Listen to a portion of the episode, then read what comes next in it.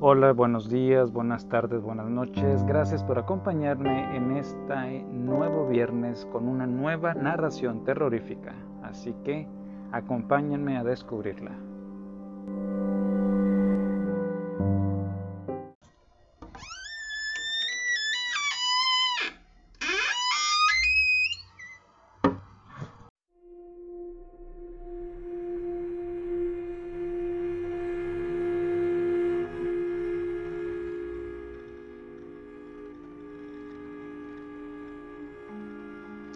La penitencia. Octavian Rottle era una de esas personas alegres y pletóricas de vida a quienes la cordialidad ha marcado con su sello y como la mayor parte de esta clase de seres, la paz de su espíritu dependía en gran modo de la aprobación sin reserva de sus semejantes. Al perseguir y matar a aquel gato, hizo algo que ni él mismo aprobaba y se sintió feliz cuando el jardinero ocultó el cuerpo en la fosa cavada apresuradamente al pie de un roble, precisamente el árbol en que su víctima había buscado un último refugio. Fue una acción reprobable y cruel, pero las circunstancias la hicieron necesaria. Octavian criaba pollitos, por lo menos criaba algunos pollitos los otros habían desaparecido sin dejar tras ellos más que unas cuantas plumas ensangrentadas, para testimonio de su paso por este mundo. El gato de la gran casa gris que daba al prado había sido sorprendido muchas veces en el momento de iniciar una entrada furtiva en el gallinero, y después de algunas negociaciones llevadas a cabo en correcta y debida forma con los ocupantes de la casa gris, Octavian pronunció su sentencia de muerte. Los niños se sentirán ofendidos, pero no tienen por qué enterarse. Tal fue la última reflexión a propósito del asunto.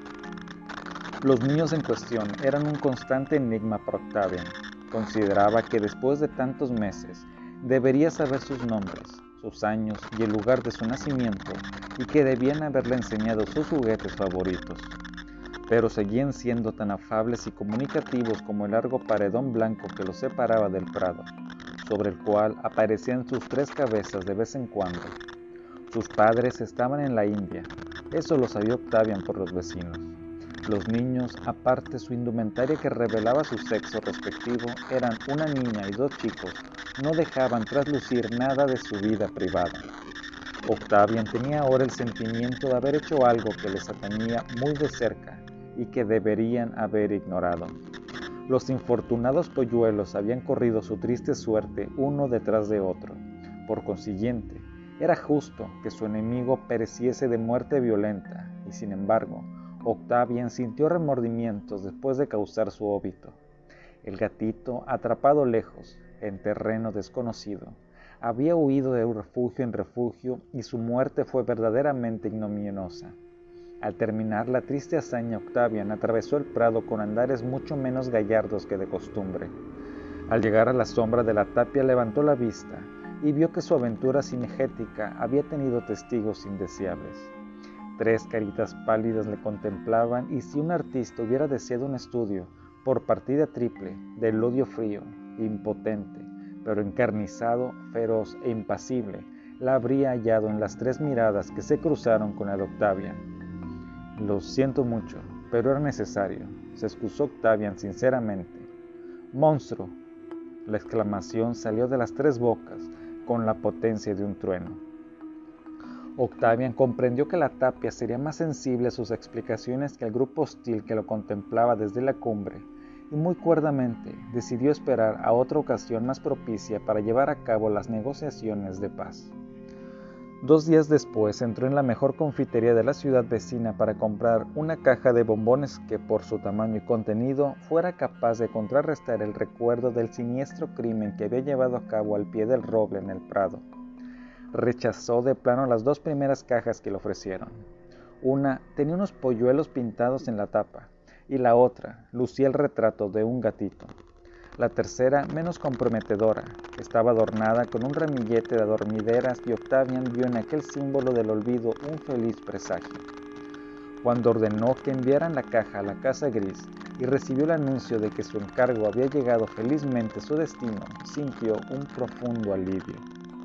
Al día siguiente por la mañana se dirigió con paso alegre y ligero a los corrales y a la porqueriza más allá del prado, a lo largo de la tapia. Los tres niños estaban en su puesto de observación habitual e ignoraron la presencia de Octavian. Él tuvo dolorosa conciencia de aquel desprecio y al mismo tiempo observó que la hierba que rodeaba el muro presentaba extraños cambios de color. En una amplia zona, el tapiz verde del césped aparecía sembrado de motas de color chocolate, alternando aquí y allá con papeles de colores abigarrados y manchas malva de violetas en dulce. Parecía que se hubiesen materializado en el prado los sueños de un chiquillo goloso. He aquí que los niños le habían tirado la cara, despectivamente, el regalo con que él pretendiera hacerse perdonar su crimen para acrecentar aún más su desazón. El curso de los acontecimientos desvió la culpa de los estragos llevados a cabo en el gallinero de la cabeza del culpable que ya había purgado su crimen. Los polluelos seguían desapareciendo y quedó demostrado que el gatito se deslizaba hacia aquellos parajes para cazar las ratas que pululaban por allí.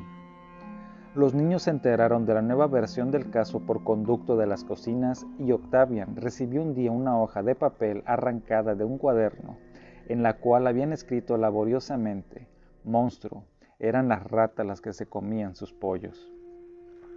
Más que nunca deseó la ocasión de rehabilitarse y de ganar un apelativo un poco más lisonjero que aquel que le dirigían sus implacables jueces. Un día, al fin, obtuvo una inspiración Olivia, su hija de dos años, solía quedarse con él de doce a una, mientras la niñera tragaba y digería su comida y su folletín. Y casi siempre, hacia la misma hora, la tapia se adornaba con la presencia de los tres guardianes. Octavian, fingiendo no hacerlo deliberadamente, condujo a Olivia cerca de las tres espías y con secreta alegría notó el interés creciente que demostraba el grupo de chiquillos, tan hostil hasta entonces. Olivia, con sus maneras plácidas y adormiladas, iba a triunfar allí donde él, con todas sus tentativas llenas de buena intención. Había fracasado estrepitosamente. Le di una gran dalia amarilla que ella encerró al punto en su manecita, contemplándola con aburrida benevolencia, como se contempla una escena de baile clásico, ejecutada por aficionados en una velada benéfica. Entonces, se volvió hacia el grupo que lo observaba desde lo alto de la tapia y preguntó con fingida indiferencia. ¿Os gustan las flores?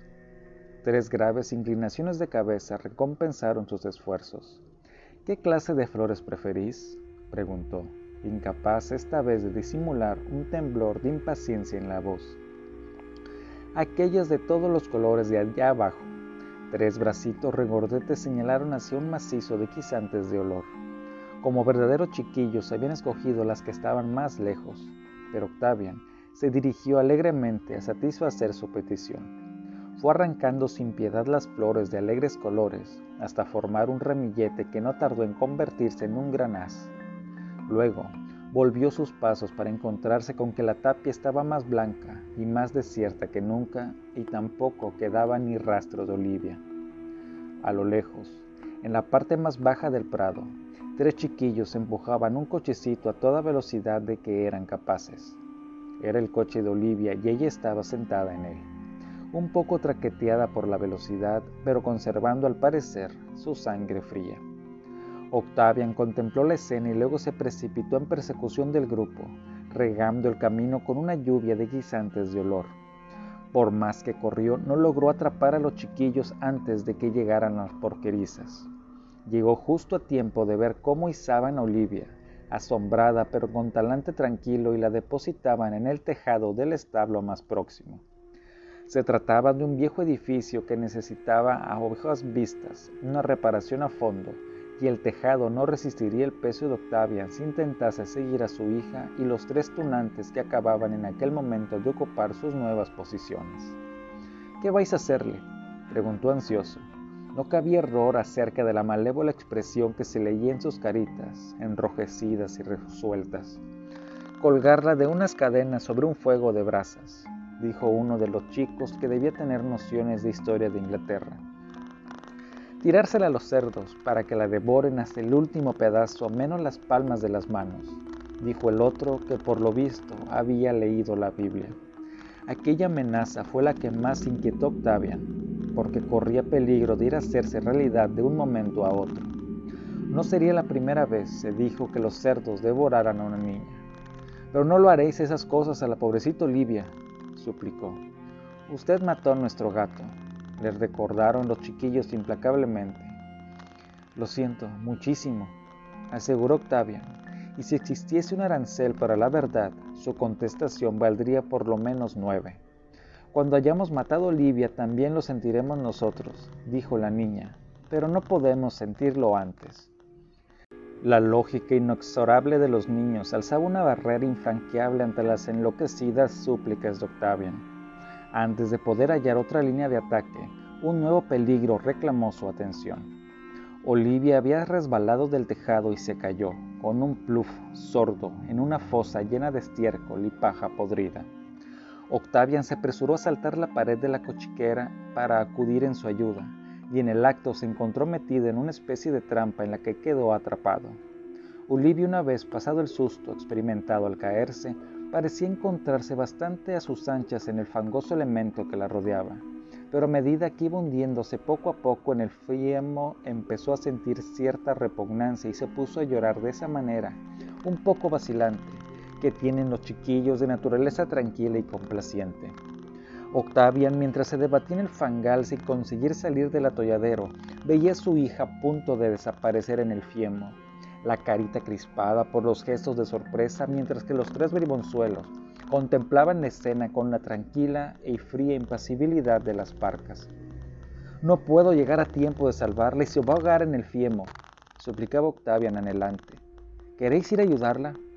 Nadie ayudó a nuestro gatito, oyó que le contestaban.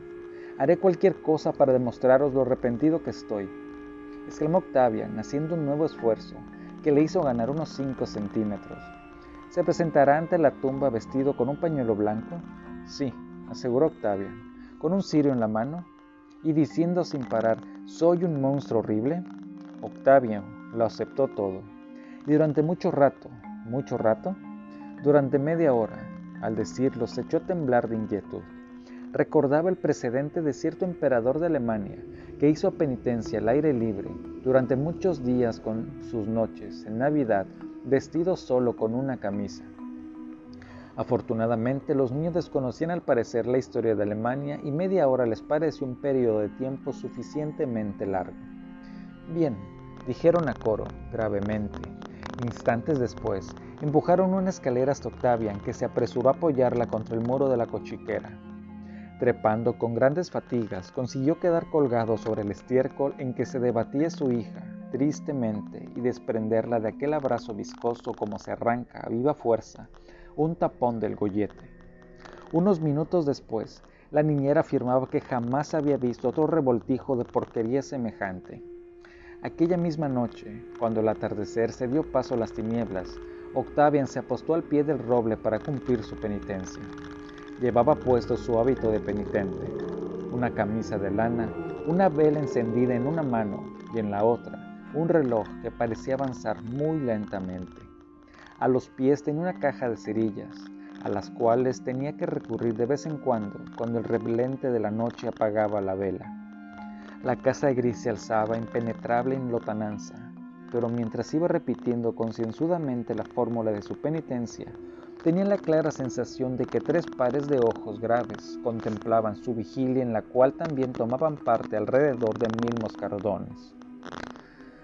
A la mañana siguiente, sus ojos se iluminaron de satisfacción al posarlo sobre una hoja de papel que alguien había deslizado al pie de la tapia y que llevaba el siguiente mensaje. Perdonado.